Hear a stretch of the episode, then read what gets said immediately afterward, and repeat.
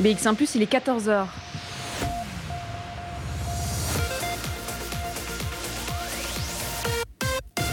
BX1 Plus, Radio de Bruxelles. Radio de Bruxelles. Jusqu'à 16h, Charlotte Maréchal vous fait vivre Bruxelles sur BX1 Plus. Bonjour à toutes, bonjour à tous. J'espère que vous allez bien. Jeudi 27 janvier, on est parti pour deux heures de Bruxelles Vie à la maison en direct. On est euh, ensemble jusque 16h et on est parti pour une émission un peu particulière puisque euh, c'est un jour un peu particulier. En ce 27 janvier, c'est la journée internationale dédiée à la mémoire des victimes de l'Holocauste. C'est en fait la date anniversaire de la libération du camp d'Auschwitz. Il y a euh, quelques événements hein, qui sont organisés tout au long de la journée à Bruxelles, mais c'est un sujet qu'on avait envie de traiter dans Bruxelles Vie. On parlera euh, de mémoire en vous partageant des témoignages, des vécus, des histoires, l'histoire particulière d'enfants qui ont vécu la guerre, qui l'ont vécu caché. On va se replonger dans une après-midi de décembre 2019 où nous étions euh, accueillis au service social juif de Saint-Gilles. On avait rencontré une dizaine de personnes, toutes euh, survivantes de la guerre.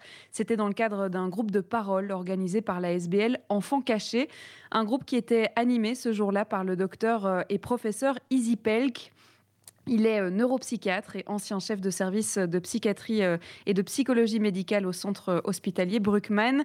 Lui-même enfant caché, il anime ce rendez-vous hebdomadaire pour permettre à chacun eh bien, de partager son histoire. Je vous propose de directement se plonger dans cette émission que nous avions donc réalisée en décembre 2019, de plonger dans ces témoignages qu'on va écouter tout au long de ces deux heures. On va commencer par un premier extrait de cette rencontre.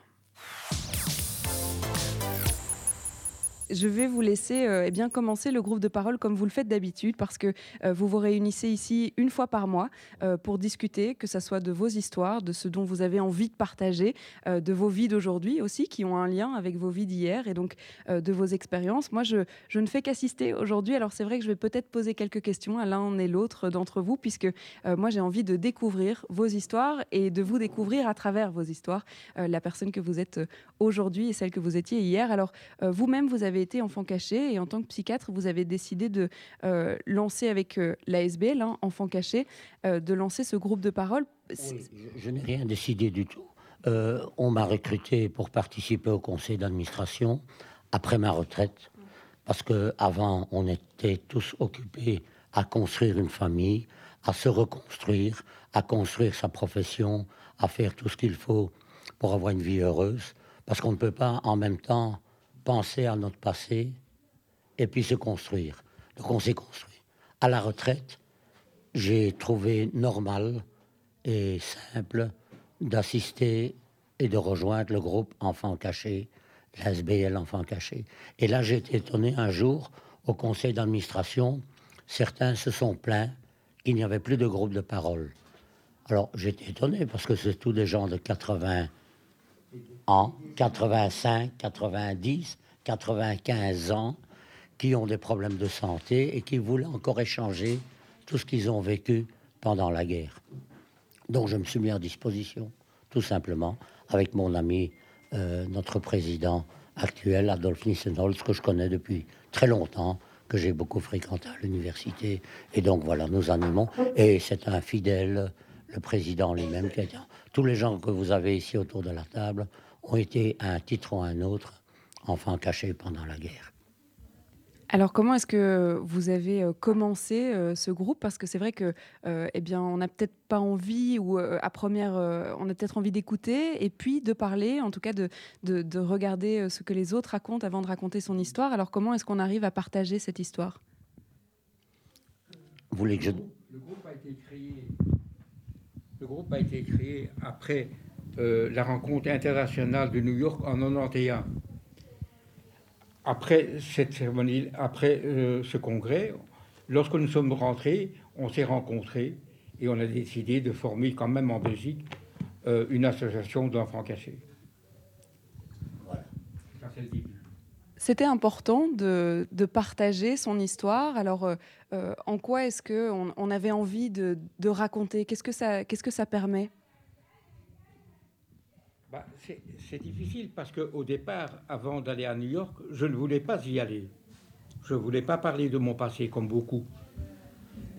Je me suis découvert avec d'autres enfants quand je suis, me suis quand même décidé d'y aller, et alors c'est là qu'il y a eu des rencontres formidables, et alors on dit tiens, on devrait faire la même chose. Nous étions les plus nombreux à New York, les Belges, parmi toutes les nations.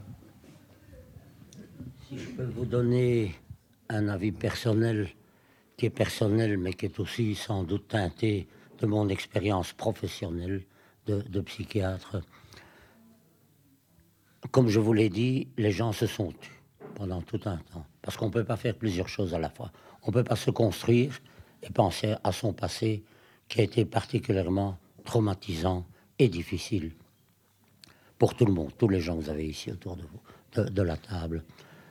À un certain moment, quand on se jette à l'eau et qu'on fait l'expérience, on découvre des choses formidables. Pourquoi? Parce que l'important, c'est de se rendre compte qu'on n'est pas seul. On est peut-être seul, mais on n'est pas, tout seul, comme je dis souvent à mes étudiants et à mes amis. On est seul, mais on n'est pas tout seul. De partager avec d'autres personnes des expériences similaires, ça permet d'établir des liens entre les personnes. Or, c'est la chose fondamentale.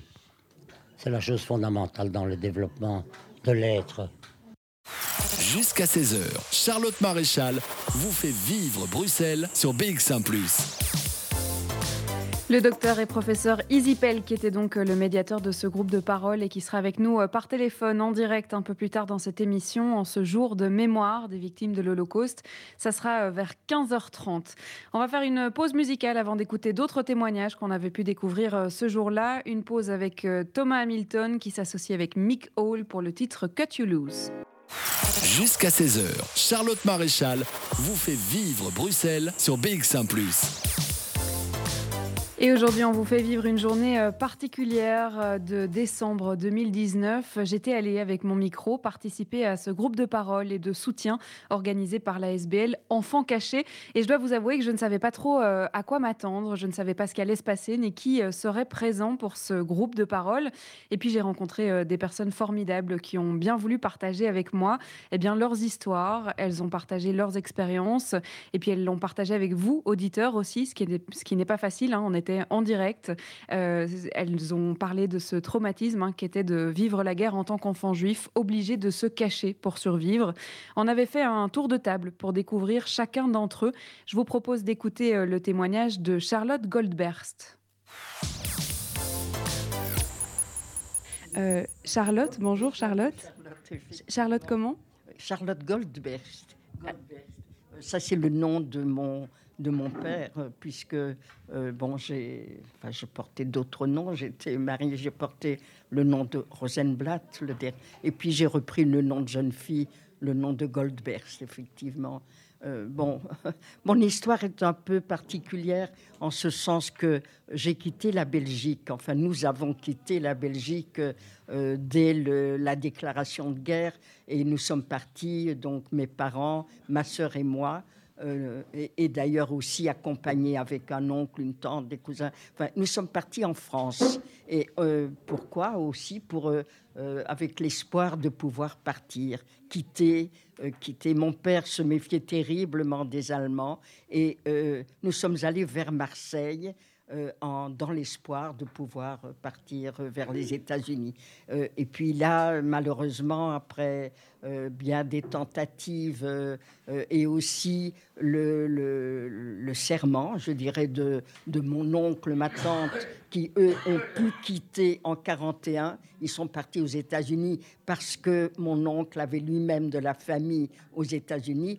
Ils ont promis de nous envoyer des papiers, mais les papiers sont arrivés trop tard et quand ils sont arrivés, nous n'avons plus pu quitter la France. Donc si bien qu'on est parti euh, espérant partir en Suisse. Euh, et puis nous avons été arrêtés à la frontière euh, française par les Français d'ailleurs, et envoyés au camp de Rivesaltes, qui est un camp dans les Pyrénées. Donc voilà, nous sommes partis. c'est un terrible souvenir pour moi parce que c'est un très long voyage, donc nous avons fait en train et euh, on avait mis des menottes à mon père. Donc nous étions encadrés par des gendarmes, nous, euh, nous quatre petites, euh, sans aucune, aucun danger. Eh bien, euh, oui, et on avait mis des menottes à mon père et, mon père pleurait pendant tout, le, tout ce voyage. C'est une image qui m'est restée toute ma vie, je dirais. Bon, nous sommes arrivés à Rivesaltes.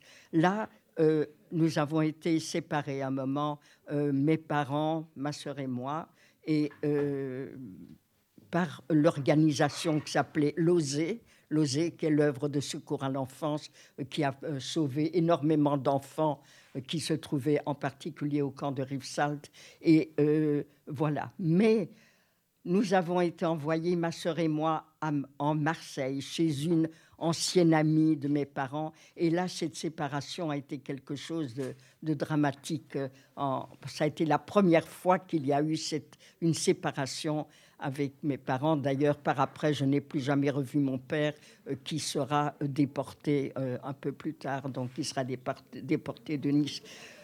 nous nous sommes retrouvés à Marseille, où il y avait une réelle famine.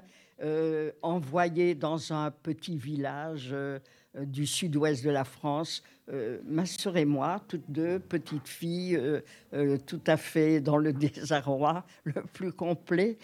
et puis, nous étions tellement dans le désarroi, comme je le dis, que, que ma sœur, qui avait à ce moment-là 13 ans, est allée à Cahors, puisque c'était près de Cahors. Elle est allée euh, trouver euh, ce qu'on appelait le commissaire aux affaires juives, c'est-à-dire celui qu'on pouvait imaginer qui était le dernier à rencontrer. Mais il se fait que dans cette partie de France, il y avait énormément de, résistance. Et cet homme lui-même, euh, sous le couvert de, commissaire aux affaires juives, euh, était euh, également faisait de la résistance, si bien que euh, ils ont pu, voilà, ils ont pu libérer ma mère qui était au camp de Gurs à ce moment-là, et ma mère est venue nous rejoindre, donc nous sommes retrouvés. Entre-temps, mon père, lui, malheureusement, s'était sauvé du camp de Gurs et ah, enfin, il a fait tout un périple jusque Nice, euh, où Nice était occupée par les Italiens et beaucoup de Juifs s'étaient réfugiés à Nice, euh, justement parce que les Italiens ne, déportaient pas les Juifs. Euh, mais au moment où Mussolini a été tué, assassiné, les Allemands ont envahi l'Italie et aussi les derniers bastions euh, italien qui était occupé par les Italiens. Euh, mon père était à Nice, il a été euh, arrêté là et, déporté à ce moment-là. On l'a malheureusement plus jamais revu. Nous savons qu'il est mort dans une démarche de la mort. Bon, pour, pour moi, par après, nous sommes rentrés en Belgique. Euh, on a recommencé très petitement, puisqu'on avait tout perdu, il n'y avait plus rien. Mais ma mère était une femme extrêmement euh, courageuse, dynamique. Et, et puis voilà, petit à petit, nous avons remonté le courant. Mais moi-même, il m'a fallu très, très longtemps euh, pour que je me que, je me retrouve, que je retrouve d'ailleurs même mes racines juives, parce que j'ai vraiment, euh, j'ai effacé ça complètement de, mon esprit. Et d'ailleurs, celui qui est devenu mon, mon époux, mon mari, euh, c'était la même chose, c'était aussi un enfant, lui était vraiment un enfant caché.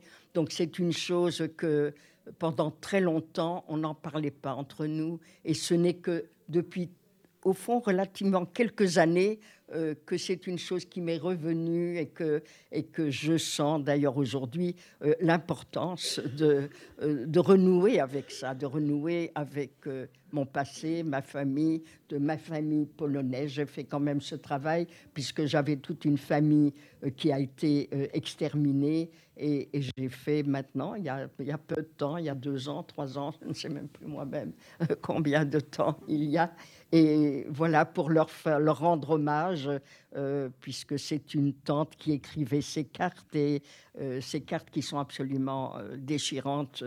et surtout, il y a une petite fille, Anouchka, qui est, qui est née dans le ghetto et, qui, et dont on parle constamment. Et il est même dit qu'elle ressemble à Charlotte Pourquoi? Puisque quand j'avais trois ans, on m'a emmené en Pologne pour euh, me présenter à la famille. Et donc, euh, voilà. Et ça, c'est. Vous retrouverez, si vous avez l'envie de lire ceci, eh bien, euh, vous, verrez un peu ce qu'était la petite Anouchka. Voilà. Correspondance du ghetto, Varsovie-Liège, 1940-1942, que vous avez donc écrit euh, récemment. Sont des cartes euh, que j'ai retrouvées quand ma mère est morte euh, dans la cave, dans une boîte avec beaucoup de papier. Il y avait 35 cartes qui venaient du ghetto de Varsovie et qui se retrouvaient dans une enveloppe.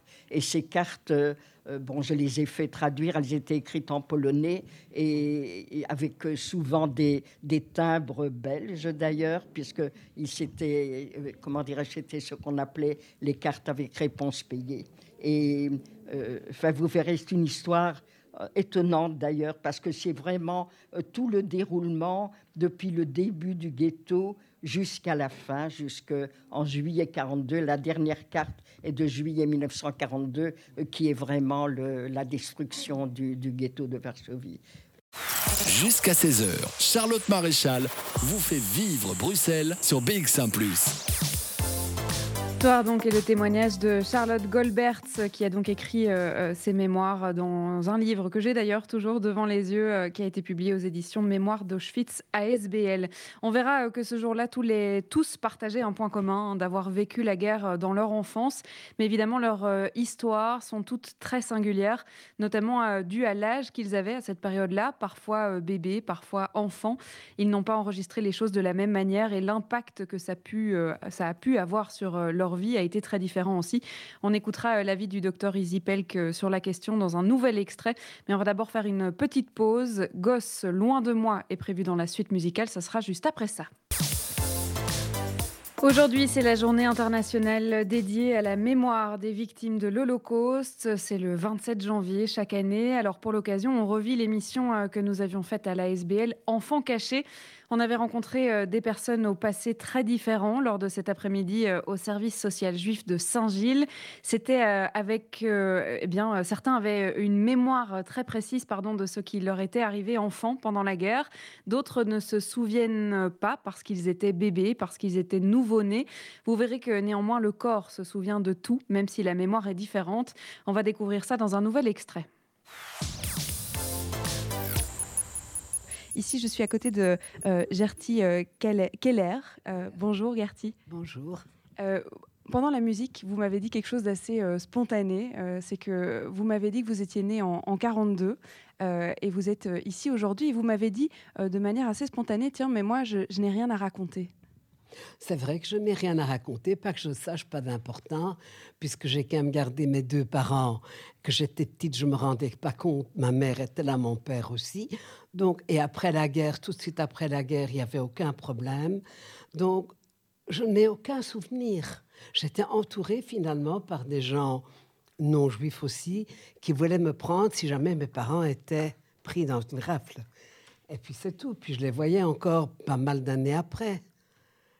Alors je vais me diriger vers euh, le docteur professeur euh, Izzy Pelk parce que c'est vrai que euh, on parle des histoires des, enfants. Alors certains d'entre vous avaient 10 ans, 5 ans et, se souviennent. Il y a vraiment des, souvenirs construits d'images, mais il y a aussi des bébés qui ont été cachés pendant la guerre et qui ont vécu la fin de la guerre. Alors Izzy Pelk, c'est aussi, on, pourrait croire qu'on ne s'en souvient pas, mais il y a une mémoire, une autre mémoire. Oui, alors, euh, effectivement, moi-même, euh, je parle de mon expérience personnelle, puisque je suis né en 41 également.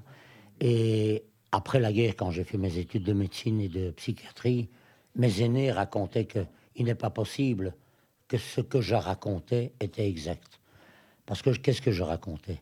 Je racontais que j'ai des souvenirs de la guerre, puisqu'on nous cachait, quand les voisins venaient nous avertir qu'il allait y avoir des rafles, mes parents et moi-même, on partait dans les champs, on était cachés à Forêt, qui était la périphérie de Bruxelles, qui était la race campagne à l'époque. Il n'y avait pas de maison, il y avait quelques fermes. Et donc, mes parents avaient creusé des trous et on se mettait dans les trous qui étaient recouverts de branchages. Et donc, j'ai parfaitement le souvenir de l'odeur, j'ai parfaitement le souvenir des cris d'une de mes tantes, qui était une jeune fille très émotive et qu'il fallait bâillonner pour qu'elle n'attire pas l'attention. On lui mettait un baillon dans la bouche pour qu'elle n'attire pas l'attention. J'ai encore ces cris dans ma tête. J'ai ces cris. J'ai aussi le souvenir des pas des paysans qui marchaient à côté, qui venaient nous ravitailler, nous donner à manger. Donc, ce qui est faux, c'est qu'on n'a pas de mémoire cognitive avant 4-5 ans. On n'a pas de scène qu'on peut revoir. Mais on a une mémoire sensorielle. On a des organes de sens. Et donc, ces organes sensoriels existent avant la maturation du cerveau. Et donc, si Gertie, c'est ça, si Gertie n'a pas de souvenir de sa petite enfance, c'est que ça s'est bien passé. Parce que quand on a des bons souvenirs, on ne se souvient pas. On est avec, on est, un, bébé, il est bien ou il n'est pas bien. Il est bien quand il a de l'affection, il est bien quand il mange, quand il est repu, il est bien et il dort. Et sinon, il crie, il braille, il n'est il est pas bien. Donc, on est bien ou pas bien. C'est tout ce qu'on a. Quand on est, mais quand on n'est pas bien, comme j'étais, on a des souvenirs sensoriels de ce qui se passe à ce moment-là. Parce qu'on dit souvent que l'intestin, c'est le deuxième cerveau. C'est pas vrai, c'est le premier cerveau. L'intestin existe avant le cerveau. Et quand on a peur dans ses tripes. Quoi Quel âge avais-tu exactement Je suis dans 41, un an, deux ans, trois ans. Eh ben oui, je suis dans 41, je l'ai dit.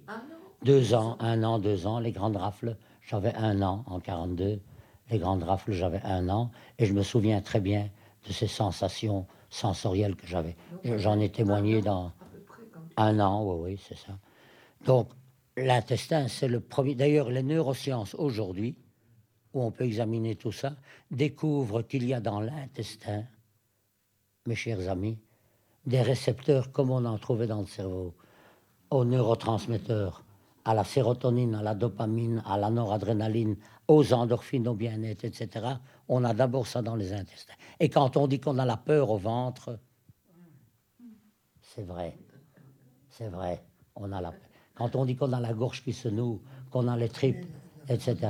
Voilà, donc c'est vrai. Donc on a d'abord une mémoire. Mais quand tout va bien, on n'a pas de mémoire. C'est une bonne chose. On fait l'économie. On est économie. Économique.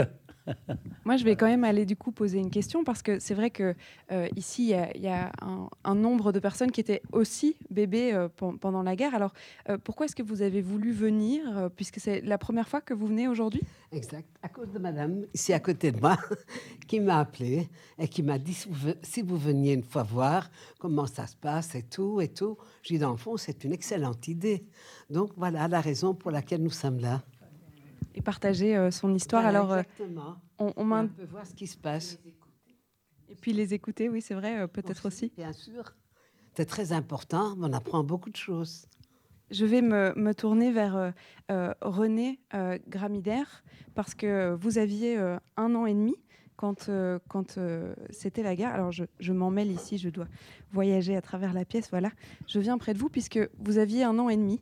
Euh, alors, est-ce que vous, justement, vous vous rappelez de souvenirs dont on parle, des souvenirs précis ou des souvenirs non précis, c'est-à-dire des sensations? Oui, j'ai un peu de tout. Autant de sensations, un peu d'images, de l'affection que j'ai eue j'ai eu comme Ida beaucoup d'affection pour un petit chien. Et j'étais donc euh, chez un couple où j'ai été cachée assez tard finalement parce que mes parents avaient la nationalité belge et ils se sentaient en sécurité. Enfin, je, je pense, puisque je ne l'ai plus, je ne les ai pas revus, je n'ai plus de souvenirs, ils ne peuvent pas le confirmer. Mais c'est un peu paradoxal à dire. Pour moi, je n'ai évidemment pas tellement souffert pendant la guerre, puisque j'étais en sécurité, j'avais une maison, des gens qui faisaient attention à moi, euh, Jean et Maria Willems. Mais c'est après la guerre que pour moi la guerre a commencé. Quand des personnes de ma famille sont venus me chercher, que je n'ai plus rien compris. Et tout était... Euh, tout, tout, ce qui paraissait normal devenait anormal. et c'était un chamboulement total. Donc là, j'ai commencé à aller très très mal. Donc euh, je devenais l'ombre de moi-même. À l'époque, psychologiquement, à part celui qu'on a cité, Ziggy Hirsch, qu'il a fait en, avançant avec les enfants et qui découvrait et sentait lui-même comment il fallait agir, les médecins, les pédiatres ne savaient absolument pas quoi dire, quoi faire. Ben, il faut lui dire d'arrêter de, de pleurer. Voilà. Donc, là, ça a été pour moi une longue période difficile. Jusqu'à 16h, Charlotte Maréchal vous fait vivre Bruxelles sur BX1 ⁇ Évidemment, on va continuer à parler de reconstruction, si on peut dire euh, reconstruction, en tout cas euh, de témoignages, mais aussi euh, de mémoire, puisqu'il est tellement important hein, encore aujourd'hui de partager tous ces témoignages. Le professeur et docteur Izzy Pelk sera avec nous par téléphone en direct. Ce sera dans quelques instants. On continue de dédier cette émission à la journée internationale dédiée à la mémoire des victimes de l'Holocauste. On va faire une petite pause musicale. On va écouter Mutation, c'est le titre de Las Loronas sur BX BX1 ⁇ BX1 ⁇ Radio de Bruxelles. Le professeur et docteur Easy Pelk, que vous avez pu déjà entendre à quelques reprises depuis le début de cette émission, est avec nous par téléphone. Bonjour. Bonjour. Alors aujourd'hui, c'est une journée particulière, hein, on l'a dit, c'est la journée internationale dédiée à la mémoire des victimes de l'Holocauste. Euh, on vous a entendu raconter un bout de votre histoire euh, pendant euh, cette émission à la SBL Enfants Cachés. Vous avez vous-même été un enfant caché. Qu'est-ce qu'elle représente pour vous, cette journée aujourd'hui? Ben, Écoutez, vous savez que depuis ma retraite professionnelle, j'ai rejoint donc le conseil d'administration de la SBL Enfants Cachés. Mhm. Euh, ne me demandez pas exactement pourquoi je n'en sais rien, mais je crois que c'est parce que parce que j'ai survécu à toute cette période mhm. quand même très difficile où beaucoup de gens ont disparu. Euh, j'ai survécu et donc c'est une espèce de retour que j'offre. Mhm. Et en étant au conseil d'administration, je me suis rendu compte que beaucoup de gens encore qui sont très âgés, parce que la plupart, moi j'ai été un bébé caché, mhm. parce que je suis né en 1941, mais d'autres personnes avaient, au début de la guerre, avec quelques années, avaient 4, 5 ans, 6 ans, 7 ans. Et, donc, euh, toutes ces personnes sont très âgées actuellement. Et j'ai pu me rendre compte que euh, les, adhérents, les membres de cette association souffrent encore beaucoup. Mhm. Et certains me l'ont dit explicitement qu'ils souhaitaient un groupe de parole et je me suis mis à leur disposition mhm. pour animer un groupe de parole avec tous ces gens. Alors comment ça s'est passé pendant cette pandémie? Parce que c'est vrai que euh, vous n'aviez plus la possibilité de vous rencontrer. Est-ce que vous avez quand même gardé certains contacts avec l'un et l'autre pour continuer le travail? Oui, j'ai gardé des contacts, mais individuels. Mhm. Donc on se téléphone de temps à autre, mais pas en tant que groupe, parce que euh, le faire en ligne, d'abord, c'est impossible. Mhm. Ce sont, vous savez, ce sont des gens, la, la, plupart du temps, ils ont entre 85 et 95 ans mhm. maintenant d'âge, donc sont très âgés. La, plupart vivent seuls, leur compagnon, s'ils avaient un compagnon, est, déjà décédé aussi. Donc ce sont des gens qui sont seuls, qui manipulent euh, relativement mal tout ce qui est l'informatique. Et donc euh, j'ai des contacts, certains m'appellent et ils me demandent un conseil, je leur fournis, mhm. euh, on, se parle. Mais, mais l'intérêt, l'intérêt quand vous étiez venu interviewer toutes ces personnes qui faisaient partie de ce groupe de parole, j'ai pu me rendre compte que c'était très utile mhm. et qu'ils en redemandaient. D'ailleurs, le, nombre de participants a, cru, s'est augmenté de, fil en aiguille mhm. au, fur du temps. Alors c'est vrai qu'aujourd'hui, on entend des témoignages qui sont particulièrement poignants, des, des, histoires qu'on entend de moins en moins. C'est vrai, vous l'avez dit, hein, euh, euh, c'est des histoires qui sont euh, enregistrées aujourd'hui, heureusement. c'est extrêmement important de continuer à les diffuser. C'est très important de continuer à les diffuser. ce qu'on nous dit actuellement, ce qui marche très bien, mais les, gens disparaissent au fur et à mesure, évidemment, mmh. parce qu'ils sont, ils sont très âgés actuellement.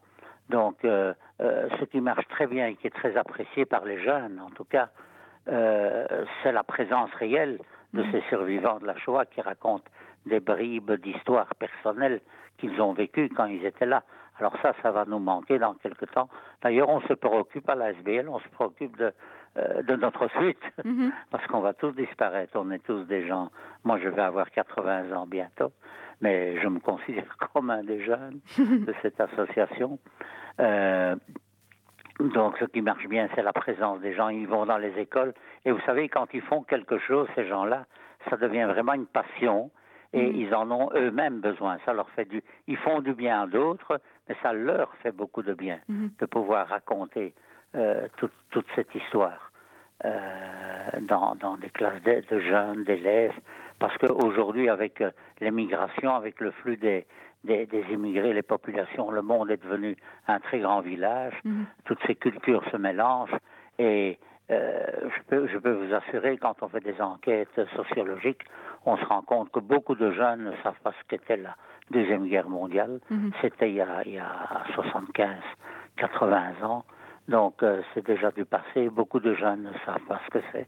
Et d'autres, d'autres ont reçu des, idées euh, préconçues et euh, des idées tout à fait inexactes et mhm. fausses pendant leur enfance, évidemment. Alors, témoigner pour témoigner évidemment pour les jeunes générations, pour se rappeler, hein, c'est le but aussi hein, de cette journée internationale, continuer à raconter toutes ces histoires pour que ça ne se reproduise pas, on est bien d'accord Donc euh, là, oui, là, on touche le, phénomène de la commémoration. Mhm. Moi j'y crois beaucoup aux commémorations. Les commémorations se font un peu partout, chaque fois qu'il y a des attentats aussi euh, vis-à-vis des juifs ou d'autres attentats, il y a des commémorations dans mhm. tous nos pays occidentaux en tout cas, puisque c'est là que ça se passe habituellement. Euh, on attaque d'autres cultures. Et donc, euh, les commémorations sont très importantes parce que euh, vous pourriez me dire, est-ce qu'il est bon? Vous savez, il y a eu une époque où les psys comme moi, on professait le fait qu'il il est bon de parler de, mm-hmm. quand on a vécu un traumatisme important et qu'on en a réchappé, qu'on a survécu, il est bon de se remémorer ça. Ce n'est pas que ça le phénomène se remémorer, c'est bon, mais il ne faut pas trop en parler, mhm. parce qu'on se construit avec ce que l'on raconte aussi. Donc, mais la, grande différence, c'est qu'à l'époque, c'est ce qui explique le fait aussi que beaucoup de gens, dès après la guerre, mes parents par exemple, qui ont survécu à, cette chasse aux Juifs, euh, ils étaient à Bruxelles, on a vécu ensemble, je vous ai raconté ça. Mhm. On, a vécu ensemble, tous cachés pendant la Seconde Guerre mondiale. on était à Bruxelles, en Belgique. Euh, qu'est-ce que je voulais vous dire? Oui, mais, mes parents, euh, j'ai jamais su, par exemple, je parlais très peu, mes parents parlaient très très mhm. peu. Tous ces gens parlaient peu parce que le traumatisme était trop vif. Donc il faut parfois des, années après euh, qu'ils se mettent à parler, à raconter certaines choses. Parler pour euh, transmettre, mais aussi euh, parler pour se reconstruire. Je propose qu'on s'arrête là euh, pour un instant. On va évidemment continuer à parler hein, de cette reconstruction, notamment à travers la SBL Enfants Cachés et puis ce groupe de parole hein, qui permet de pouvoir libérer tous ces témoignages. On se retrouve juste après une petite pause, docteur Easy Pelk. On va écouter Pacomel avec Moji et S-Boy et on se retrouve juste après ça. Jusqu'à 16h, Charlotte Maréchal vous fait vivre Bruxelles sur BX1 ⁇ et on est toujours en liaison en direct avec le professeur et docteur Easy Pelk que vous avez entendu dans certains extraits, puisqu'il animait, hein, dans les extraits qu'on a écoutés déjà depuis le début de l'émission, euh, le groupe de parole de la SBL Enfants cachés. Alors on parlait euh, de mémoire, on parlait de témoignages, racontés pour se rappeler ce qu'il s'est passé pendant cette Seconde Guerre, mais aussi pour tenter de se reconstruire. Alors c'est vrai qu'on a beaucoup parlé d'ouvrages et j'en ai encore hein, à côté de moi. J'ai euh, certains de vos livres que vous m'avez gentiment donné. Et puis, euh, j'ai euh, euh, le, témoignage de d'autres enfants cachés qui ont raconté leur histoire. Raconter pour se reconstruire, il faut passer par là, se remémorer et puis partager pour pouvoir avancer. Oui, parce que partager, c'est aussi créer du, du lien avec l'autre. Et donc, quand on raconte, on vous écoute. Surtout que, comme dans un groupe de parole, vous avez autour de vous des gens bienveillants, les gens qui ont vécu la même histoire, les mêmes drames, les mêmes psychodrames, euh, la, même vie. Mhm. Donc, euh, vous, avez des, gens bienveillants et vous savez que vous serez entendu. Comme on dit pour les enfants, il en restera toujours quelque chose. Mhm. Même si vous n'êtes pas d'accord sur le moment, euh, ce, que dit quelqu'un d'autre qui est à côté de vous, vous l'entendez au minimum. Mhm. Vous l'entendez. Alors, on va l'entendre un peu plus tard dans l'histoire, euh, dans, l'émission, pardon, avec un, extrait euh, qui parle justement euh, de, cette, de, ce sujet-là. C'est que aujourd'hui, donc, c'est la journée internationale dédiée à la mémoire des victimes de l'Holocauste. Est-ce que c'est aussi une journée pour se rappeler de toutes ces familles qui ont sauvé les gens qui s'en sont sortis, dont les enfants, dont les, les, les, parents qui sont devenus les parents de guerre, hein, comme on les appelle, de ces enfants qui ont été cachés dans ces familles. C'est aussi à ça que ça sert une journée internationale? Tout à fait, on en parle certainement. Et d'ailleurs, dans notre ASBL, on avait décidé que 2020-2021 serait l'année des justes. Mhm. On appelle ça les justes parmi les nations. Donc il n'y a pas que des, euh, que, des gens qui ont embêté, euh, embêté est un faible mot, mhm. qui ont euh, à la survie de, des juifs et, des roms aussi, des, des tziganes par exemple, et des homosexuels et d'autres aussi. il y a aussi des gens qui les ont aidés et de la même catégorie. C'est pour ça faire des catégories, ça n'a vraiment aucun sens. Mhm. Euh, vous savez, le, le, christianisme, le catholicisme a aidé énormément de, de juifs.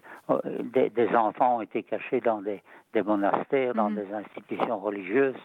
Certains euh, baptisés d'ailleurs. Hein Comment? Certains ont, même été baptisés pour pouvoir les cacher. Certains ont, même été baptisés. Ça partait d'une bonne intention pour les cacher, mhm. parce qu'il fallait. Euh, d'autres. Moi, j'ai eu un beau-frère. Il est, il est décédé maintenant parce qu'il était âgé, mais mon beau-frère était enfant de cœur dans une église.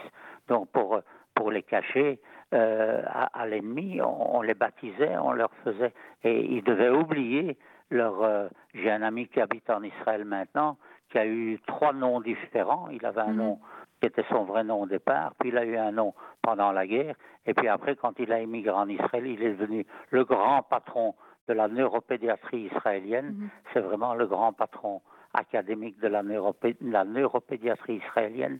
Et donc, il a encore, on, on, lui a demandé, comme il était quelqu'un de connu, on lui a demandé de prendre un nom en hébreu. Donc, mhm. il a trois fois changé de nom. Shaoul Harel, son nom. Alors, j'ai une question euh, euh, que je pose à la fois à, l'ancien, ou en tout cas au neuropsychiatre que vous êtes, au professeur, mais aussi euh, en tant que personne qui a vécu la guerre. vous aviez un an, donc, quand tout a commencé.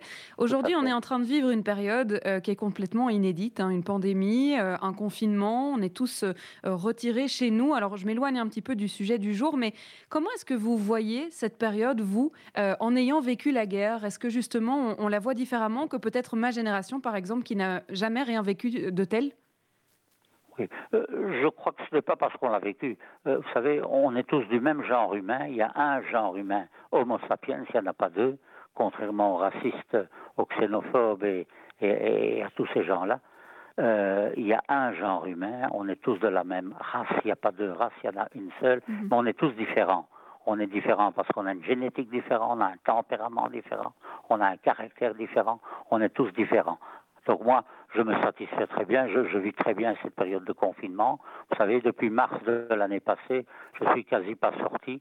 Euh, c'est ma femme qui fait les courses. Euh, moi, je suis quasi pas sorti parce que j'aime bien lire, j'aime bien écrire. J'ai écrit deux, deux, trois autres livres, à part ceux que je vous ai donnés à l'époque. Mhm. Euh, j'ai écrit donc d'autres livres, mais je crois que c'est une question de caractère. Mais quand même, il y, y, a des choses à rapprocher de cette situation. Euh, euh, la période de Covid actuellement avec, euh, a mis en lumière le fait qu'on a besoin de liens, de liens humains avec d'autres personnes. Mm-hmm. C'est un des besoins fondamentaux de, de l'homme, quel qu'il soit, depuis très longtemps. Depuis très longtemps. On a besoin de liens. Et quand vous êtes dans un groupe de parole, quand vous vous retrouvez à fortiori entre des gens qui ont vécu les mêmes traumatismes, vous, vous, vous avez beaucoup plus de liens entre ces gens-là. Mhm. Donc euh, là, là, il y a des choses. Euh, vous savez, aujourd'hui, j'entends qu'on va de nouveau permettre aux jeunes de, de, de, moins de 13 ans et de, de plus de 13 ans de, de, nouveau pouvoir se mhm. voir. C'est un grand problème, c'est un grand problème, la fermeture des écoles, parce qu'on s'est rendu compte qu'il n'y a pas que euh, un danger physique, il y a aussi des risques psychologiques pour le bien-être des, des personnes. Et donc les liens sont quelque chose, quand vous entendez raconter des choses que vous avez vécues, vous pouvez vous assimiler à cela, vous, les avez au moins entendues. Mhm. Euh, comme on dit pour les enfants, il en restera toujours quelque chose. Oui, la mémoire sensorielle, on, vous a entendu en, parler évidemment. Voilà, voilà.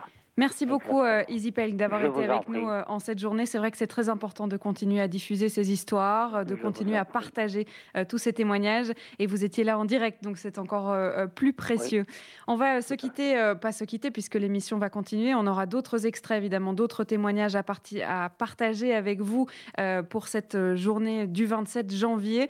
On va d'abord écouter un morceau de musique, Overphonic. C'est le groupe belge qui arrive avec le, le titre pardon, Magenta.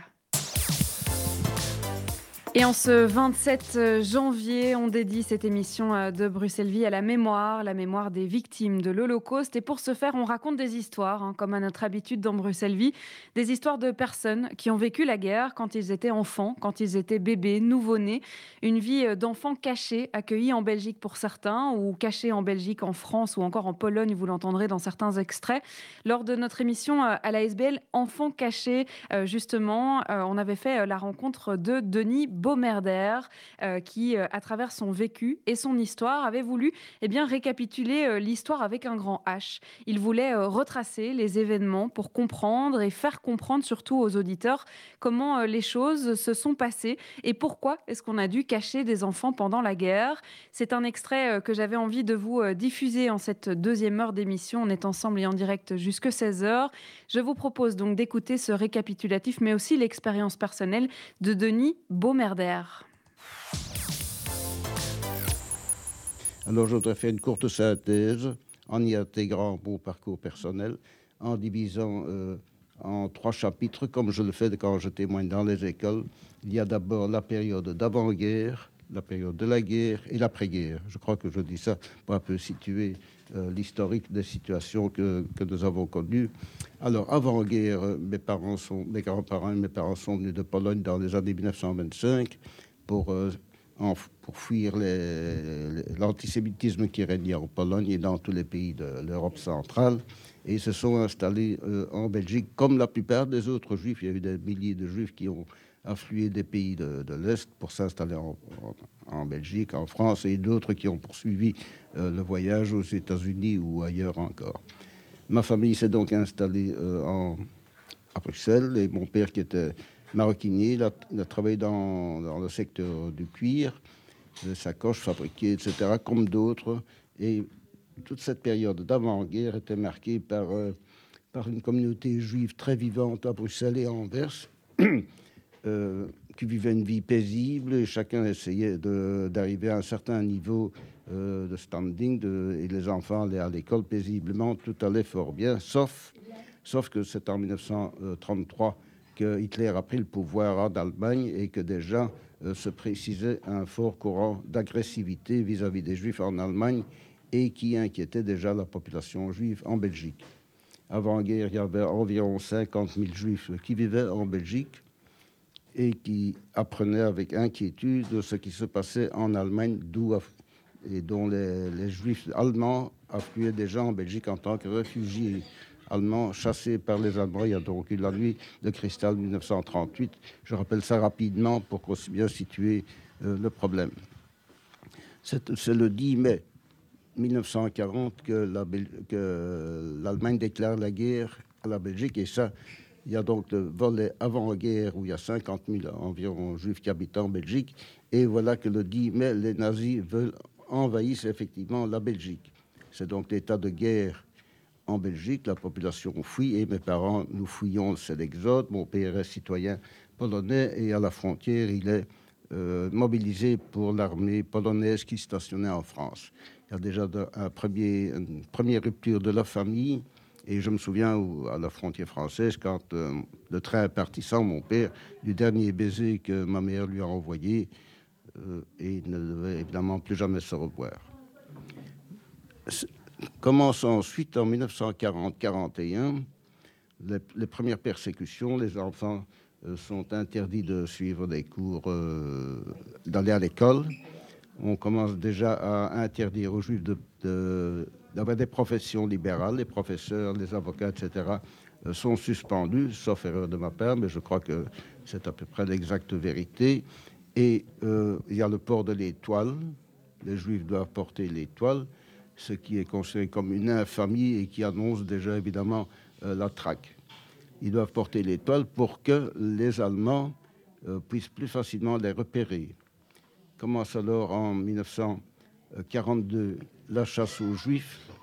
Les Juifs commencent à être déportés, reçoivent des convocations et doivent se rendre à la caserne d'Ossin à Malines, qui est le groupe, qui est la caserne où se retrouvent euh, les Juifs qui sont parqués là-bas et qui sont en partance pour Auschwitz, avec des trains qui partent à Auschwitz. Il faut savoir qu'il y avait 50 000 Juifs, je l'ai dit, qui habitaient en Belgique et qu'il y en a à peu près 25 000 qui ont été déportés et qui ont été assassinés. Il faut savoir, il faut connaître ces chiffres. Je le signale à l'auditeur moyen qui nous écoute. Il faut savoir ces chiffres. Ensuite commence alors la période, on en a parlé, des convocations pour se rendre à la, caserne. Et ensuite, en septembre 42, commence la traque, les, rafles. On a parlé des, des, rafles dans les quartiers populaires juifs, guerre du Midi, etc. Les camions arrivaient et enfonçaient les portes pour se saisir des familles juives et les amener dans leurs camions pour les amener à, à Malines. Il faut savoir qu'il y a eu des centaines de juifs qui ont été arrêtés à cette occasion-là et qui ont disparu. Et pour les Juifs et leurs enfants, a commencé alors la période où ils ont dû se cacher. Il y a un comité de défense des Juifs qui a été créé et dont l'unique survivante actuellement s'appelle André Gulen, qui était composé de résistants et qui, se sont dévoués corps et âme pour sauver environ des milliers d'enfants juifs en les plaçant dans des institutions religieuses ou chez des particuliers. Moi-même, j'ai été caché grâce à ce comité de défense des Juifs et j'ai pu partir avec un groupe d'autres jeunes à Couvin, à l'école normale de Couvin, où j'ai pu passer quelques mois avec une fausse identité. D'autres enfants ont eu de la chance et ont été évacués vers des pays neutres. toujours est-il que ces enfants cachés ont vécu une période très traumatisante, puisque moi-même j'étais là. Ma mère a reçu une convocation pour se rendre à Malines en 1942, au mois d'août 42, et elle est partie parmi les premiers convois d'où personne n'est revenu pratiquement. À partir de ce moment-là, j'ai commencé une vie d'enfant caché avec d'autres enfants. Mes grands-parents ont été cachés ailleurs, et moi j'ai été passé par euh, le comité de défense des Juifs en, éprouvant évidemment toute une inquiétude au sujet de, de mes parents, de mes grands-parents, etc. La guerre s'est déroulée, je, je passe sur les péripéties, et toujours est-il que l'on sait actuellement qu'il y a 25 000 juifs qui ont été déportés et assassinés pendant cette période de guerre. Et je le répète avec une, grande tristesse, parce que c'est la moitié de la communauté juive à peu près qui a été euh, éliminée. Bien maintenant, la troisième période, c'est la période de la fin de la guerre. nous nous rendons compte de, ce qui s'est passé parce qu'on ignorait les, horreurs des camps d'extermination. Nous avons appris par la suite, et moi-même je l'ai appris, ma famille l'a appris, mes grands-parents l'ont appris, ce qui s'est passé dans les camps. Ça a été évidemment une horreur sans nom, en espérant toujours le retour des proches qui ne sont jamais revenus. Commence alors la période de résilience dont on parle parfois et dont l'association d'enfants cachés est un des, un des un des moteurs, je pense, en Belgique pour aider tous les enfants cachés qui se sont regroupés autour de l'association pour effectivement d'abord se retrouver et ensuite pour perpétuer la mémoire et également pour remercier les sauveurs. Nous avons tous plus ou moins été sauvés par des sauveurs et nous devons leur accorder une grande reconnaissance. C'est là le sens du travail de l'association qui, au travers de son journal, unit encore les, centaines de lecteurs que nous avons et qui se retrouvent dans ce journal avec un point commun, c'est qu'il faut honorer les justes et combattre l'antisémitisme. C'est ça le but de notre organisation et les amis qui viennent parler ici ont besoin de se décharger et de se rendre compte que, le combat n'est pas fini et que les souffrances qu'ils ont éprouvées, ils ne doivent pas la transmettre, mais que les générations futures doivent tout faire pour éviter que l'antisémitisme ne renaisse comme il a fait les horreurs dont je viens de parler. Jusqu'à 16h, Charlotte Maréchal vous fait vivre Bruxelles sur BX1 ⁇ Oui, et puis on parlera hein, justement de ce devoir de mémoire avec euh, notamment le président de l'association pour la mémoire de la Shoah, Marcel Zalk, qui sera avec nous euh, par téléphone dans cette deuxième partie d'émission. Ça sera vers 15h30, lui-même enfant caché d'ailleurs.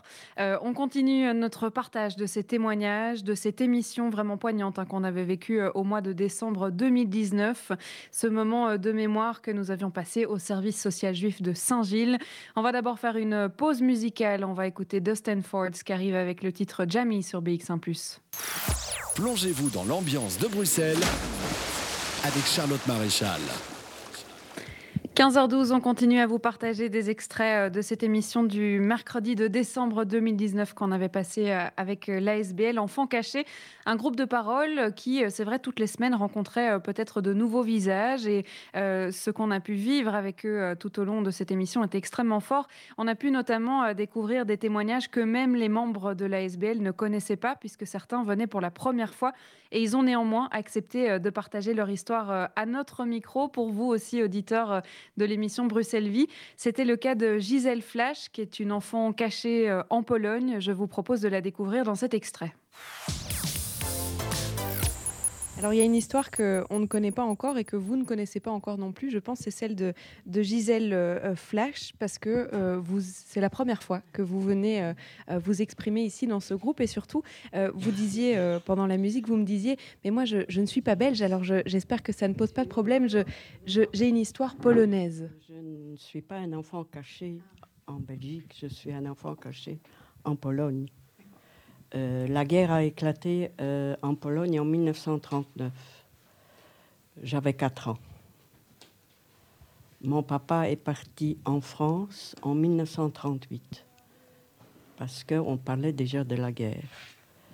Moi et ma maman, nous sommes partis habiter chez les grands-parents.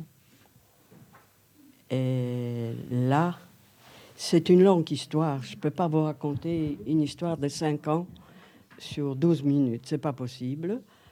Euh, la seule chose que je peux dire que euh, en Pologne, euh, les Allemands ont pris tous les fourrures des Juifs qui avaient, et notamment mon grand-père a caché un manteau doublé de fourrure, et mes grands-parents ont été arrêtés, et ma maman s'est sacrifiée elle est allée à la place de sa maman. Et les gestapis l'ont pris et je ne l'ai plus jamais revu. Donc mon papa était en France, ma maman a été prise, ma grand-mère a eu du chagrin parce que ne voyant pas revenir sa fille, elle est décédée quelque temps après, mais il faut jamais me demander combien de temps? J'avais 4 ans, je ne savais ni lire ni écrire, donc euh, je ne peux pas dire. Et elle est décédée, je suis restée tout seul. Il y a un thème dans, vos histoires qui, ressort beaucoup, c'est quand même celle de la séparation ah euh, avec vos parents. Et ça, c'est une expérience que vous avez vécue euh, en pleine conscience presque. Tout à fait. La, peur. La peur. Et puis, on n'est plus un enfant on devient adulte. J'ai une tante qui m'a recueillie, mais c'est-à-dire il y avait tout le temps des rafles, donc je devais être cachée. J'ai été à plusieurs endroits cachée. Ensuite, je suis allée dans un camp de travail où j'étais cachée. Donc ma tante était euh, cuisinière. Et les Allemands aimaient de bien manger et c'était une excellente cuisinière. Elle a d'ailleurs survécu avec sa fille qui avait 13 ans. Elle l'a fait passer pour 16 ans parce que euh, avant ça, les enfants étaient exterminés. À 16 ans, ils pouvaient vivre. Et donc je suis restée dans ce camp-là. Et puis la, grande partie de, où j'ai été cachée, c'était dans la forêt, en dessous de la terre. Comme les, frères Bielski. Oui. Euh, combien de temps On a fait à peu près le calcul? C'était plus ou moins deux ans. Donc on était, on pouvait pendant les hivers, on ne pouvait pas sortir parce que je ne sais pas si vous vous rendez compte, les froids en Pologne. Euh, et, c'était là où j'étais, c'était la Pologne. C'est devenu, euh, euh, c'était tenu par les Allemands, et puis c'était russe, et c'est devenu ukrainien. Et c'était terrifiant de ce côté-là. C'est aujourd'hui, je me pose la question comment j'ai pu survivre? Parce que quand la guerre a été finie, j'avais 9 ans. Et quand je suis venu en Belgique, j'avais 11 ans et demi. Et je ne savais ni lire, ni écrire, ni parler le français. J'ai fait que 8 ans et demi d'école. Donc, euh, je n'ai pas fait de ce qui est. Avec qui vous êtes venu? Vous êtes venu avec qui? Euh, J'ai retrouvé après la guerre mon papa. Et je savais que mon papa était en France. Vous vous en souvenez de, toutes ces, de tout ce parcours? De, Absolument de tout, comme si c'était hier. Par tous les, tous, les, tous les passages que j'ai faits, où j'ai été caché, chez qui j'ai été caché, dans le bois, euh, les souffrances que j'ai vues dans les camps. Et vous avez été caché par des Polonais alors Euh, euh, J'ai été caché par une dame âgée polonaise, mais pas longtemps. J'ai été caché, euh, soi-disant, une amie de ma maman qui était terrible, qui m'a caché, mais qui m'a mis à la porte. Euh, oui. euh, Comment est-ce qu'on comment est-ce qu'on se reconstruit après des souvenirs et un, un tel traumatisme? On, on se re- je, je ne peux pas vous dire comment on se reconstruit. On essaie de, de vivre d'être comme tout le monde. La seule chose, quand je suis venue en Belgique, j'ai été très heureuse d'aller à l'école. J'ai adoré l'école. C'était le, le- le- le- moment le, plus agréable, c'était l'école. Euh, je me suis reconstruit comme j'ai pu. Il n'y avait pas de psychologue, il n'y avait pas de psychiatre, il n'y avait personne en ce moment. Vous avec votre Euh, C'est-à-dire, je, mon papa était en France et, Et pour venir en Belgique et moi je suis venue en Belgique parce que lui était occupé à soigner sa sœur. Il avait une adoration pour sa sœur et moi je devais venir en Belgique en attendant qu'elle guérisse. Malheureusement, elle est décédée. Donc, comme j'ai commencé l'école, donc j'ai euh, j'ai continué à aller à l'école ici. Et je suis restée en Belgique.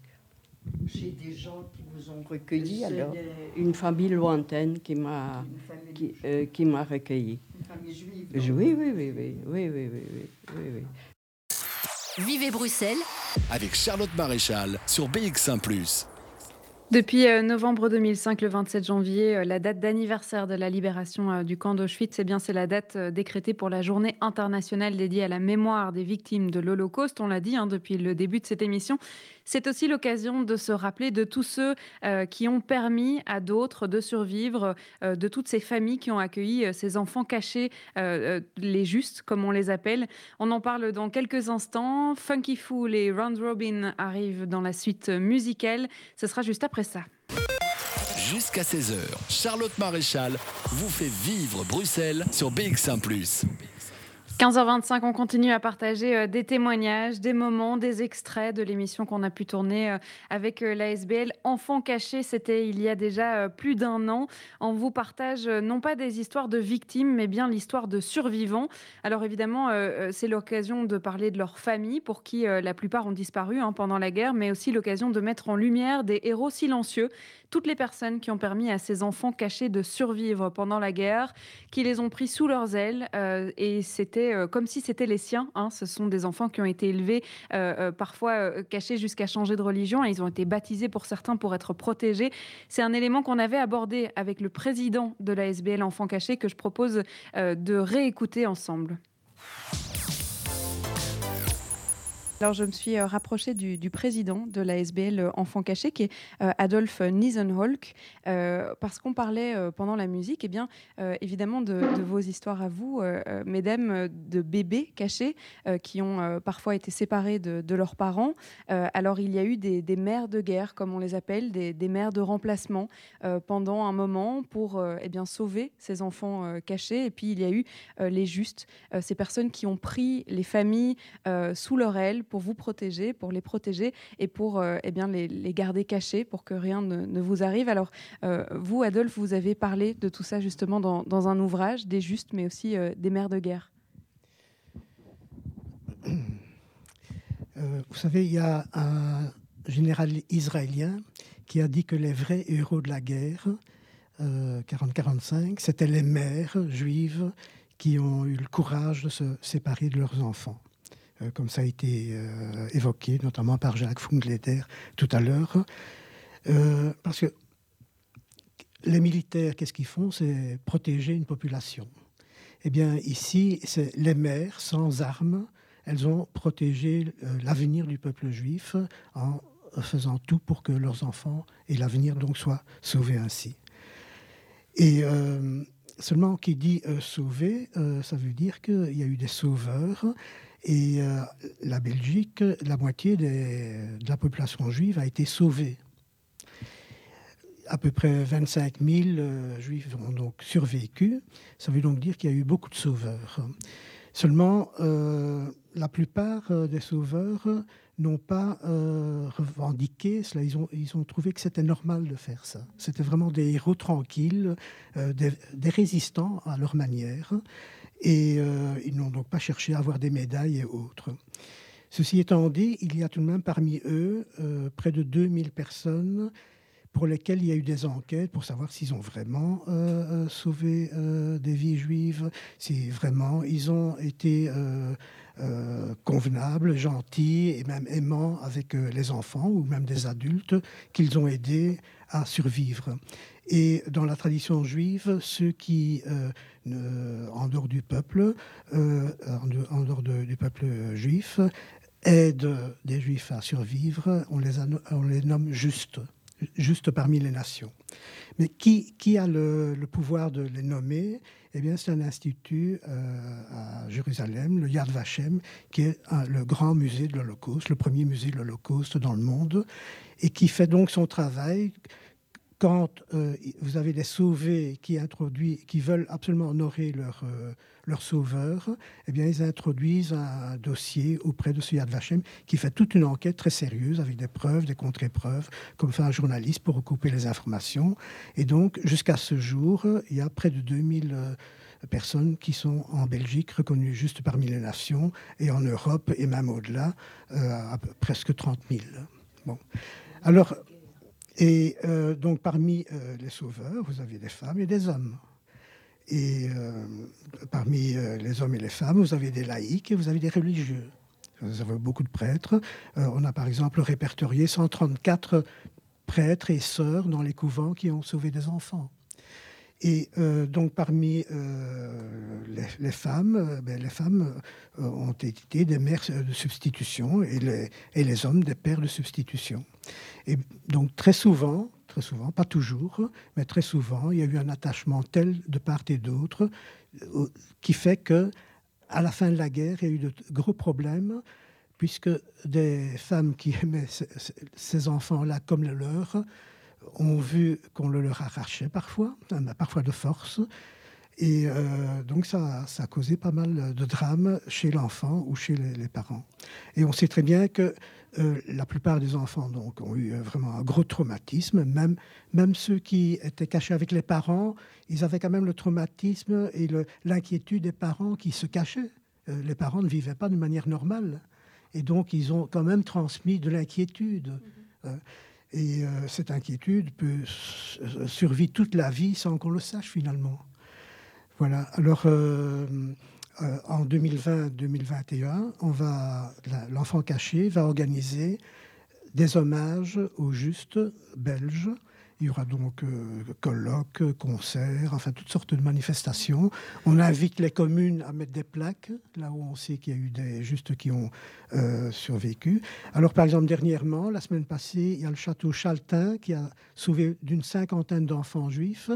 Eh bien, qui est d'accord de faire un hommage à son grand euh, sauveur, qui est le père Capard, qui est un jésuite et qui a à son actif des dizaines d'enfants qu'il a sauvés dont un des enfants euh, célèbres euh, est Marcel Lippmann.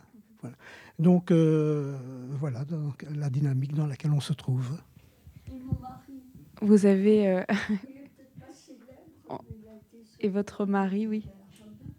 Votre... Je vais me, me, rapprocher pour que vous puissiez entendre. Vous disiez Non, mon, mon, mari, qui n'est plus là, mais il m'a raconté qu'il a été sauvé à Cheltin il a eu une rafle, je crois, Chaltin. Il a pu se sauver, mais d'autres euh, ont été emmenés. Enfin, je connais pas bien euh, cette histoire, mais quand j'entends parler de Chaltin, il ne faut pas oublier mon mari. non, ces enfants. Euh, alors, c'est. Et le père capable dont j'ai des photos à la maison c'est le sujet, effectivement, on parle d'enfants cachés ici, et là, je le vois aussi sur le, le, titre de, de l'ouvrage, on parle aussi d'enfants sauvés, effectivement, euh, qui, euh, grâce à ces personnes, à ces justes, ont survécu, euh, grâce à cette population belge qui a, qui a survécu 4000 enfants belges qui ont été sauvés en Belgique. Oui, oui parce que avant la, oui, oui, mais avant la, guerre, il y avait à peu près 12 à 13 000 enfants juifs hein, euh, en Belgique. Et 4 000 ont été déportés, ce qui veut dire que 8 000 ont survécu. Mais 4 000 grâce au réseau de résistance et les 4 autres 000 grâce aux parents qui ont, qui ont placé directement les enfants ou bien qui les ont gardés, comme, comme euh, le cas de Izzy ou le cas de Gertie. Et donc, oui, je vais. Euh, pour moi, j'ai vécu la même chose en France, puisque euh, nous nous sommes retrouvés, comme j'ai raconté, deux petites filles abandonnées complètement. Et c'est quand même grâce à une famille euh, dans le village, nous nous trouvions, qui a mis à notre disposition une petite maison où nous avons pu survivre jusqu'au moment où ma mère a été d'ailleurs libérée. donc, ces personnes, d'ailleurs, c'est tout le village qui a été euh, reconnu comme euh, en tant que juste. Il y a eu euh, des villages entiers où il n'y a pas eu de dénonciation et au fond, si nous avons pu survivre, c'est grâce à la population du, du village. Jusqu'à 16h, Charlotte Maréchal vous fait vivre Bruxelles sur BX1 ⁇ oui, on l'a entendu euh, dans l'extrait, hein, euh, Adolphe Niesenholk qui parlait euh, de son ouvrage que j'ai d'ailleurs devant les yeux, que j'ai encore depuis cette émission qui s'appelle L'enfant sauvé de la cache au statut et qui parle effectivement hein, de ces enfants qui ont été sauvés par des familles belges qui ont tout fait pour qu'ils survivent à la guerre. Alors, si aujourd'hui on partage tous ces témoignages avec vous, c'est bien pour continuer à partager et à conserver la mémoire. Et justement, on va en parler de la mémoire puisque Marcel Zalk sera avec nous euh, par téléphone pour nous parler de l'association pour la mémoire de la Shoah. Ça sera euh, dans quelques instants en direct, juste après avoir écouté Wallassi avec le titre Breaking Wave. BX1 ⁇ BX1 ⁇ Radio de Bruxelles. Et comme promis, on va vous parler euh, de l'association pour la mémoire de la Shoah en cette journée internationale dédiée à la mémoire des victimes de l'Holocauste. Et avec nous pour en parler, le président de cette ASBL, c'est Marcel Zal qui est avec nous par téléphone. Bonjour. Bonjour. Alors, on espère qu'on va bien s'entendre, hein, parce qu'effectivement, on est en direct, donc euh, on espère que la communication pourra tenir avec les quelques essais qu'on a pu faire. Alors, je l'ai dit, vous êtes président euh, de l'Association pour la mémoire de la Shoah. Euh, rappelez-nous un peu votre mission tout au long de l'année, pas seulement en cette journée internationale, mais tout au long de l'année, justement, pour continuer cette mémoire. Allô? Allô? Oui, alors moi je vous entends. Vous, n'avez pas entendu ma question peut-être? Non, je n'ai pas entendu votre question. Voilà, donc je, de votre question, je n'ai pas entendu. Je présentais donc l'association pour la mémoire euh, de la Shoah. Euh, elle a été créée en, 2005 à, Bruxelles. Et c'est vrai que vous avez plusieurs activités, euh, dont une en particulier que vous faites tout au long de l'année, qui est la pose de, pavés de mémoire. Parlez-nous-en de ces pavés de mémoire. Euh, tout d'abord, je voudrais vous dire, l'association, effectivement, l'Association pour la mémoire de la Shoah, en abrégé AMS, a été créée en 2005 par un groupe d'amis et moi-même, à qui il était apparu que bien des combats étaient encore à mener en Belgique, Mhm. afin que la mémoire de la Shoah, tout comme le devoir de mémoire qui s'y rattache, ne sombre dans l'oubli. Partant, partant de là, évidemment, nous avons établi euh, le programme, euh, le, le programme qui allait déterminer donc notre action euh, sur le plan national, sur le plan communautaire. Et donc, à ce titre, euh, les petits pavés de laiton nous sont venus bien en aide. Mhm.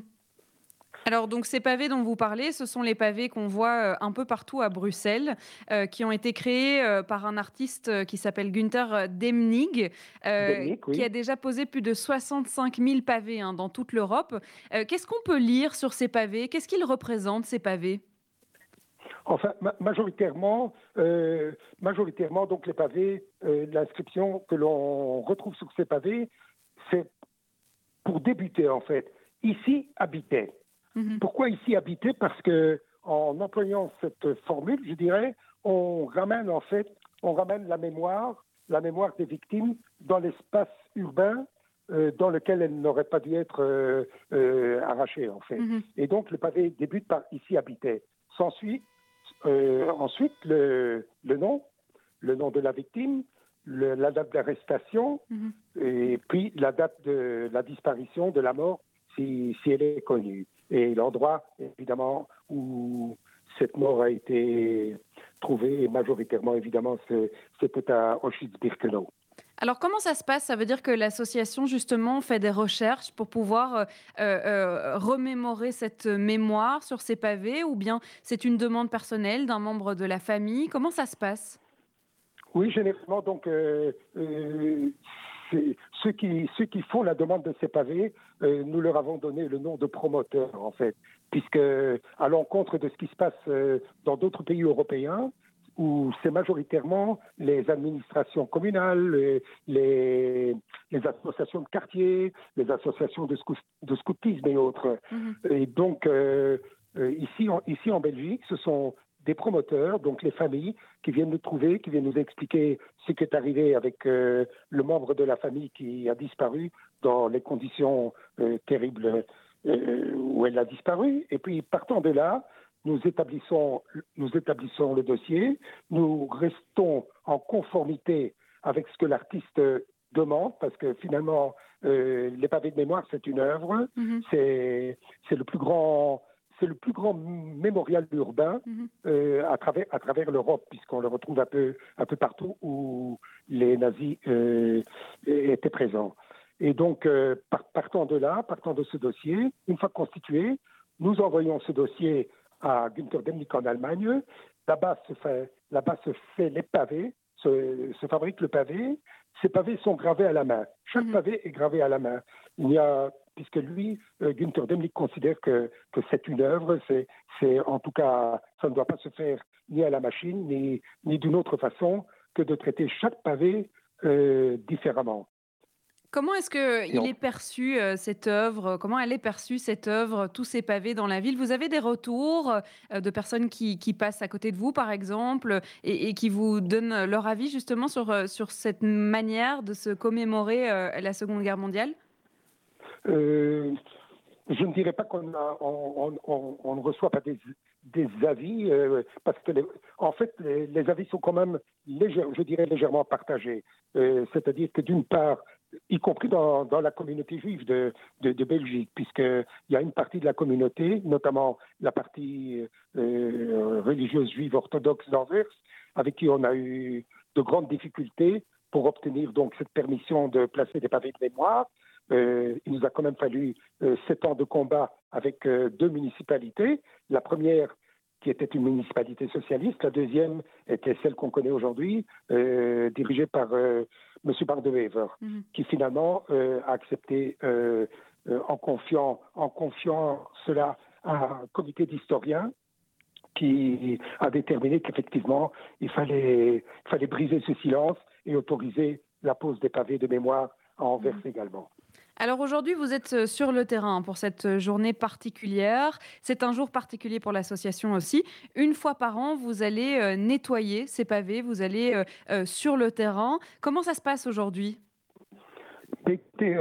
On a fait, évidemment, en raison de, la situation sanitaire dans tout le pays, on a fait cette année appel à des volontaires qui, n'ont pas manqué de répondre présent et pas, mm-hmm. et pas, pas toujours des, des, personnes qui ont elles-mêmes fait placer des pavés de mémoire.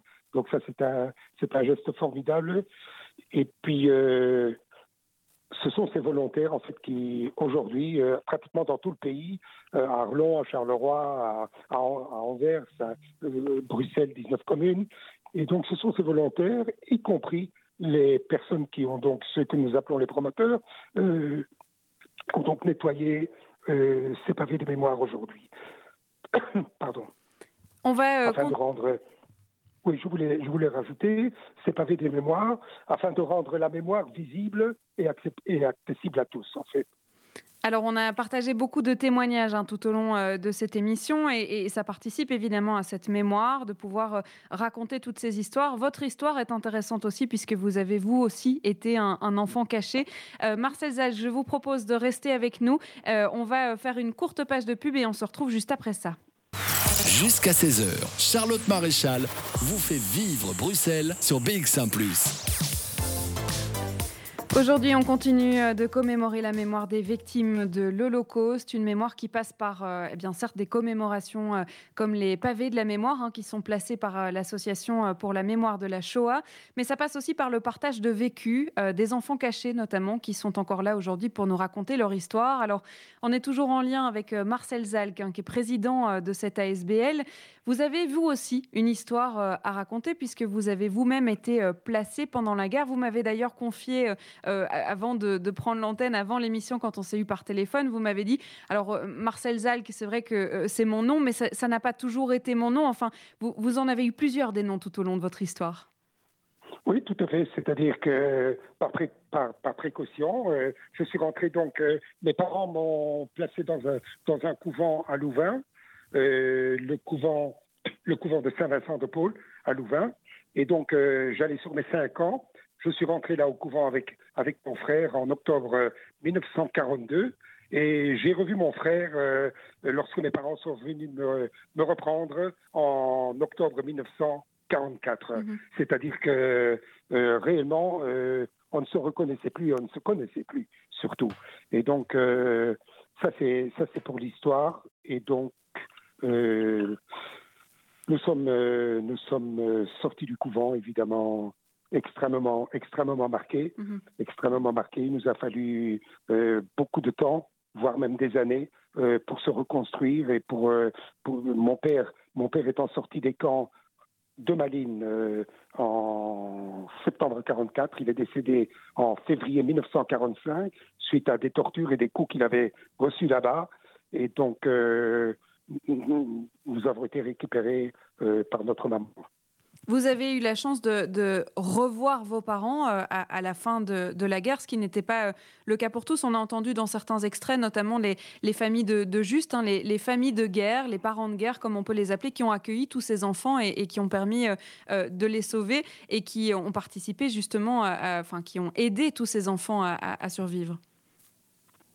Oui, dans, ma famille également, puisque j'ai perdu une grosse partie de ma famille qui, vivait donc en Belgique, euh, dont, dont, un oncle qui était, qui était un virtuose violoniste, et euh, ma grand-mère, mon grand-père, et des cousins, des cousines. Et j'ai pratiquement euh, perdu toute ma famille, et ma famille qui a été déportée donc de Belgique, parce que de fait, la Shoah, la Shoah n'a pas commencé à Auschwitz. La, mhm. Shoah a commencé ici, chez nous, en Belgique. Elle a commencé parce, parce qu'il y avait avant-guerre un, un, climat d'antisémitisme. Et donc, euh, tout ça a permis, évidemment, euh, que se développe ici dans le pays euh, un climat qui, qui n'était pas du tout favorable, favorable aux, personnes de confession israélite. Et heureusement, heureusement, nous avons trouvé sur, notre route, pas comme moi d'ailleurs, puisque à ce jour on compte environ 1752 justes juste nommés évidemment par l'État d'Israël, mhm. alors que c'est juste, dans aucun statut ici en Belgique. je pense que d'une manière un peu, un peu lâche, je dirais, même quand bien même si le mot est un peu, un peu fort, mais ce travail, ce travail de, de reconnaissance de ces personnes qui, au risque de leur vie, se, ont dit non à la barbarie mhm. nazie et se sont dit qu'il fallait faire autre chose que de collaborer, ces personnes ont quand même risqué leur vie et n'ont aucune reconnaissance ici euh, dans le pays. Alors, euh, merci déjà de partager euh, cette expérience et, votre témoignage euh, avec nous. Vous m'avez confié pendant la musique, pendant qu'on écoutait la musique, c'est vrai que aujourd'hui, on a la chance de pouvoir entendre le discours et, l'expérience, les histoires des enfants cachés pour nous rappeler tout ce qui s'est passé pendant cette Seconde Guerre mondiale. Est-ce que cette année, ça a été un peu plus difficile de partager tout ça? Alors, vous parlez notamment de partager ça dans les écoles. Alors, il y a les pavés, effectivement, qui sont organisés aussi par votre ASBL mais c'était peut-être plus compliqué cette année de justement perpétuer la mémoire? Euh, euh, oui, bien sûr. Euh, cette année, d'habitude, d'habitude, nous faisons des commémorations qui se passent à l'extérieur. Et évidemment, nous allons trouver, nous allons trouver des, des, écoles qui souhaitent participer. Il y a beaucoup d'élèves, même, même pendant le scellage des pavés souvent on a des classes, mhm. classes même, même nombreuses, euh, deux, trois classes qui viennent, qui se mettent à la rue. Les, les, les professeurs en ont parlé à l'école, mais évidemment cette année, cette année c'était un peu plus compliqué. Et donc euh, c'est la raison pour laquelle cette année nous avons fait appel à, à ces volontaires, à mhm. ces bénévoles, pour pouvoir euh, faire cette ce nettoyage des pavés de mhm. mémoire. On va peut-être euh, terminer euh, là-dessus. Justement, vous parlez des volontaires, des bénévoles, donc pour l'association pour la mémoire de la Shoah. si certains qui nous écoutent ont envie de s'investir là-dedans, justement, comment est-ce qu'on peut prendre contact avec vous? Eh bien, je les, les invite à, à, nous téléphoner, à nous téléphoner. Je vais, si vous me permettez, je vais mhm. rappeler le numéro de téléphone de l'association, le 02 347 50 65. Je répète, 02 347 50 65. Ces personnes peuvent se manifester et donc euh, assister à nos réunions et éventuellement euh, participer à nos tours de table. Et puis évidemment, toute personne est bienvenue. Et évidemment, on peut aussi euh, euh, se balader juste dans Bruxelles pour pouvoir observer hein, ces œuvres d'art, euh, ces pavés de mémoire qui sont donc posés par l'ASBL depuis 2009. Et c'est vrai qu'il y en a un peu partout hein, dans Bruxelles, mais pas seulement, il n'y en a pas qu'à Bruxelles. Non, il n'y en a pas qu'à Bruxelles, puisqu'on les retrouve à Arlon, on les retrouve à Charleroi, on les retrouve dans, dans beaucoup de parties euh, du pays, à Liège euh, et dans, dans, des, dans, des villes moins, moins connues. D'ailleurs, euh, on a placé des pavés dans des villes dont j'ignorais l'existence, c'est vous dire. Et donc, on retrouve effectivement ces pavés un peu partout aujourd'hui en Belgique.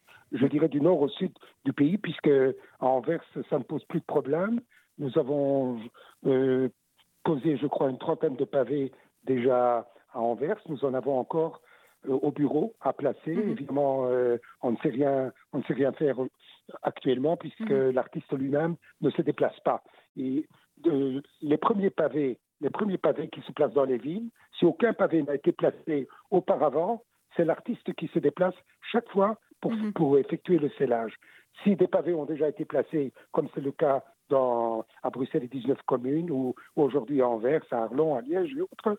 Là, l'artiste confie euh, le scellage euh, mhm. euh, aux communes, aux communes à qui nous nous adressons pour obtenir l'aide utile pour pouvoir mhm. placer donc ces pavés. Merci beaucoup Marcel Zalke d'avoir été avec nous en cette journée internationale dédiée à la mémoire des victimes de l'Holocauste. On va euh, clôturer sur ces mots et sur cette interview, euh, cette émission, hein, cette émission spéciale et tous ces témoignages. Alors, si vous voulez en entendre plus parce qu'on n'a pas pu tout diffuser, euh, je vous donne rendez-vous dans les archives de Bruxelles Vie puisque l'émission datait du mois de décembre 2019. Vous pourrez donc les retrouver sur le site bx1plus.be. C'était donc l'ASBL Enfants Cachés. On va euh, se quitter euh, là-dessus. Tout de suite, vous retrouverez euh, votre podcast plus, votre émission podcast plus avec Jean-Jacques Deleu. Je voudrais remercier Antoine Martens qui a réalisé cette émission à distance et fait en sorte que tout se passe bien. On se retrouve demain, 14h. Musique urbaine, musique du monde, musique classique.